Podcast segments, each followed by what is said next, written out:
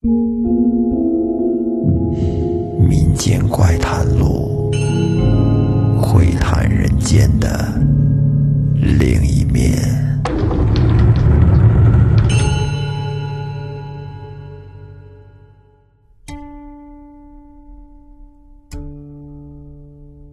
各位听众朋友，大家好，欢迎收听本期的《民间怪谈录》，我是老岳。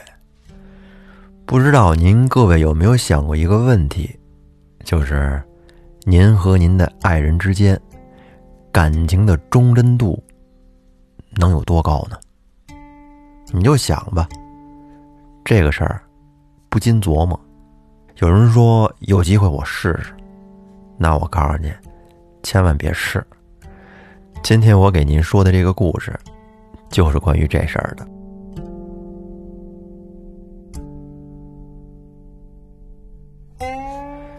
在以前呀，老时候有一个屯子叫嘉林屯儿，屯子里边有一个孤儿，姓陆，叫陆文峰。哎，这是个牛贩子，就是卖牛的。倒腾牛，这个职业他做的很稳定，一干十几年。文峰走南闯北的卖牛，还真赚了不少钱。可见这贩牛是个高利润的行业。但是美中不足的是，由于陆文峰经常的出差，他得去全国各地的卖牛啊。所以这两口子就聚少离多，哎，总是见不着面一年有限的那么几回吧。两个人呢，就因为这种情况，所以一直都没有孩子，哎，机会少，命中率就低。文峰有的时候在外边没事的时候就想，我妻子好不好呢？是一个好女人吗？啊，他没事就想这个。他心里总是觉得还不能完全的信任他，托付他，还是不够理想。在一个冬天的晚上，文峰正好赶着几头牛，路过北京，啊，北京市昌平区，走到十三陵这边的一片荒地的时候，忽然就看见有一个女人。正好坐在一座新坟的前面烧火。只见这个女人拿着一把扇子，跟那火堆前面呼呼的扇，以助长火势。文峰就觉得很奇怪，这是干嘛呢？咱们一般烧纸，让它自然的燃烧完了就可以了，对方在那边就能收着了，火也不用烧的这么旺啊。是不是加急呀？让它烧旺点儿，能收到的快一些，就跟现在发快递似的，走空运。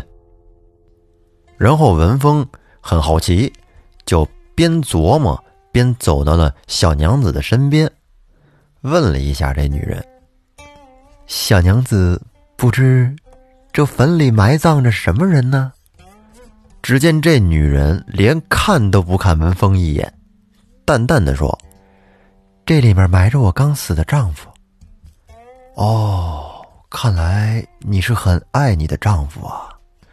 这大冷天的，还怕他在里边受冻？然后女人说：“才不是呢！俗话说，新坟土不干，就不能改嫁。这不，我这正用火烤呢。”哎呀，这文峰听了。心里不悦，心想：怎么还有这样的女人呢？然后他就闷闷不乐的走了。这一路上，他的耳边响起的都是刚才那个女人冷如刀锋一样的话，就跟那小刀子在他后背上拉一样。他想：如果有一天要是我死了，阿英会不会也在我坟前面烧火烤泥呢？文峰想到这儿，心里面不觉得一酸呢，揪了那么一下子。后来等他回到家以后，就把在路上的所见所闻都跟妻子说了一遍。妻子阿英听完了之后，也破口大骂，说：“世上竟然有如此薄情的女人！如果我是她丈夫，就算我做鬼都不会放过她。”文峰听妻子这么说，心里悬着的一块石头，这总算是落下来了，暗自庆幸啊，我真是娶到了一个好媳妇儿，我的贤妻呀！这天，文峰又得出门卖牛去了。临走之前，跟妻子依依不舍的告了别，但是还没出家门口呢，耳边就又响起了。之前在坟边上烧火烤泥那个女人的话，他就跟妻子说：“阿英，如果我要是有个三长两短，先离你而去了，你会像那个女人一样对我吗？”阿英听完了文峰的话，则哈哈大笑说：“你开什么玩笑呢？你我情同鱼水，就算你有什么不测，那我也不会改嫁的，你就放心的去吧。”然后文峰就在妻子哈哈大笑的笑声里，心事重重的启程了。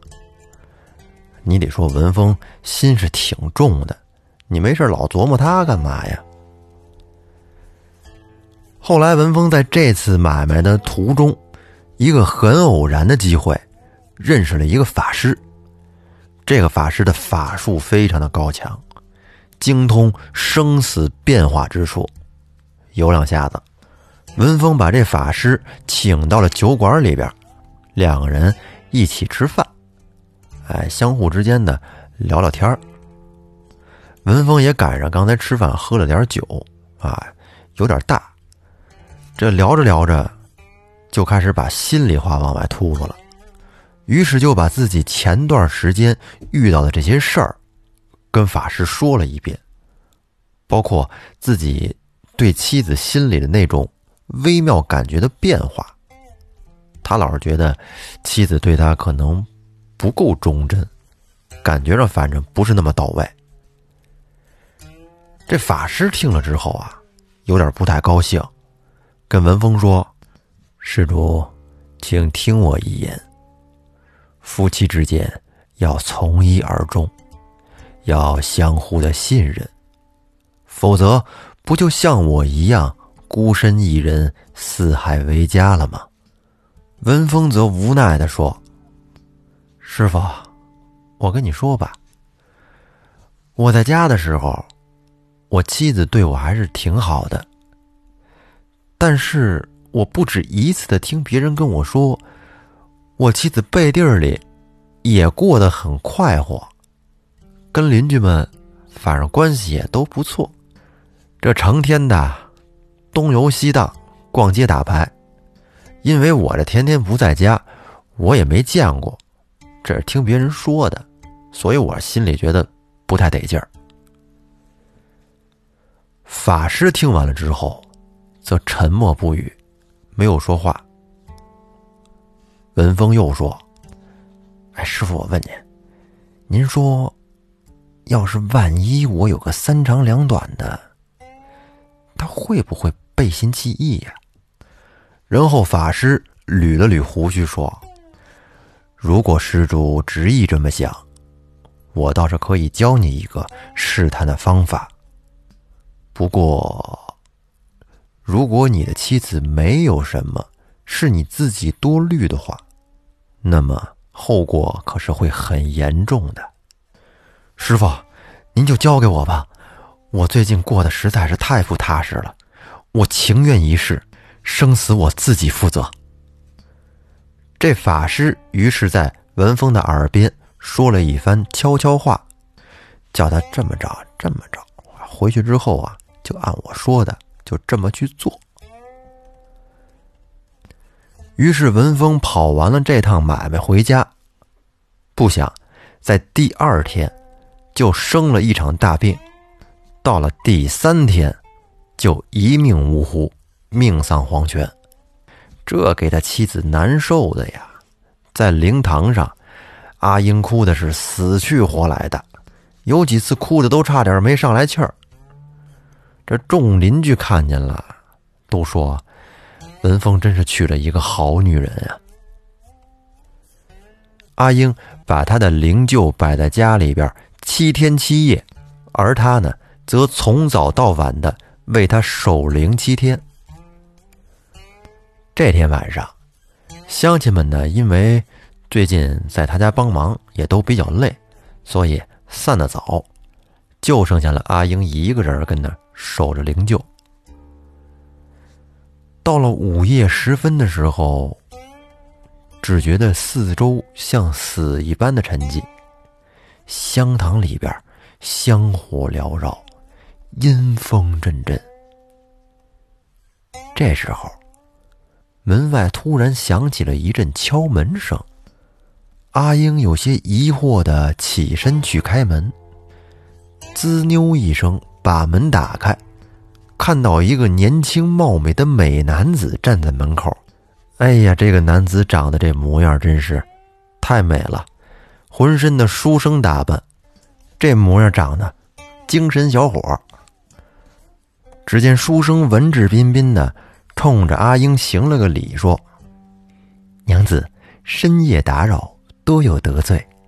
小生赶考路过此地，现在是又累又饿，请娘子赏口饭吃。”阿英说：“哟，对不住了，你来的真不是时候。现在我正在给我的丈夫守灵，碰上这种事儿，恐怕对你也不吉利。”书生看了看摆在厅堂中间的那个灵柩，发现也没有其他人，就又行礼说：“字，我读书人不信鬼神，我既然今天碰上了，咱们也算是缘分，干脆我就陪你守灵一宿吧。你只需要给我一口饭吃就可以。”阿英被他说的有点心动。心里琢磨，反正自己也是一个人跟着守灵，晚上也挺害怕的，不如就让他陪我，就陪我吧，还能有个伴儿。于是他就把书生请了进来。书生一进屋，倒是一点也不显得生分。阿英给准备好饭菜之后呢，这书生倒是真是一点也不显得生分，自己连吃带喝，填饱了肚子以后。还真的就跟阿英一块儿的守起了灵，并且还和他聊起了自己的身世。通过聊天，阿英知道这个书生啊是一个秀才，哎，擅长习诗作文。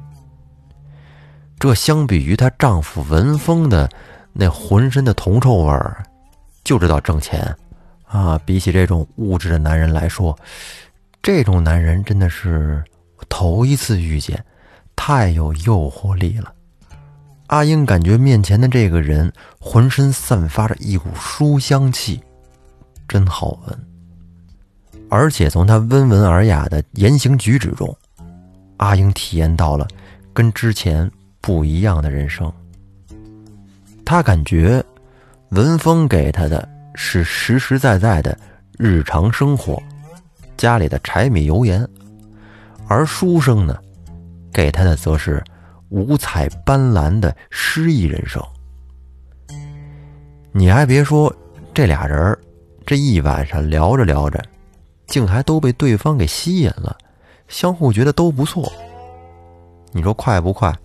俩人就这一宿，竟然敲定了终生，定下了要厮守一辈子。但是您别忘了。俩人这一晚上跟着聊天，她丈夫的灵柩还在跟前放着呢。阿英这会儿已经被浪漫冲昏了头脑，哪还记得自己给丈夫守灵这事儿啊？就恨不得赶紧的立刻就嫁给这书生。当鸡叫三旬的时候，这会儿只见这书生突然脸色发白，捂着肚子跟地上滚来滚去的。哎呦，这给阿英吓得都不知道怎么回事啊！赶紧问书生是怎么了？这是。书生说：“娘子，我有一种旧病，我这病很难医治，看来我们是有缘无分了。”书生说完，就昏迷了过去。阿英赶紧的给书生找毛巾，用热水投了，然后敷在脑门上，同时不停的摇晃着叫他。慢慢的，书生这才回过神来。阿英问说：“你你跟我说，到底怎么样才能治好你的病啊？”这会儿，书生喘着粗气说：“这世上能治好我的病的，只有心头肉。”阿英一听，脑袋瓜一转，紧接着说：“心头肉，我丈夫刚死，心头应该还是热的，我这就取给你治病。”说着，阿英从屋里找了一把大斧头，对着棺材咣叽就劈了下去。这会儿，书生想阻止，但是已经来不及了。斧子劈开棺材盖的同时，只见棺材里的文峰突然睁大了眼睛，一下子就站了起来，大骂说：“好你这个恶毒的女人啊！为了治好你新交情人的病，竟然不惜来取我的心头肉！你真是狼心狗肺的妇人呐！”还说什么要替我守灵七天七夜，说什么终身不嫁，全他妈放屁！不过都是一些谎言，都是骗人的。我现在就给你休了，你看着呢。文峰这踢了秃噜一顿骂，给阿英吓傻了，站在那儿都不知道该说什么了。当他缓过神来的时候，再一看旁边，哪还有什么书生啊？后悔呀，这会儿哭都来不及了。原来啊，那个书生就是文峰的灵魂附体。他是听了之前法师教给他的办法，回来之后假装暴毙身亡，然后呢自己灵魂出窍，变作一个书生来勾引他老婆，试探他的。后来村子里的一些老人都在议论这事儿，说阿英宿变不易。文风视妻无道，夫妻之间应以忠诚为本，心存芥蒂，应敞开心扉，消除隔阂，方能长久厮守，恩爱一生。您瞧，这老人说的多有道理。所以说啊，夫妻或者恋人之间的感情不能试，甭管是试得出来还是试不出来，结局都是不好的。哎，多听听老人说的话，忠诚为本，坦诚相待，用真心去对待彼此，希望大家都能幸福的生活。好了，我们下期再见，拜拜。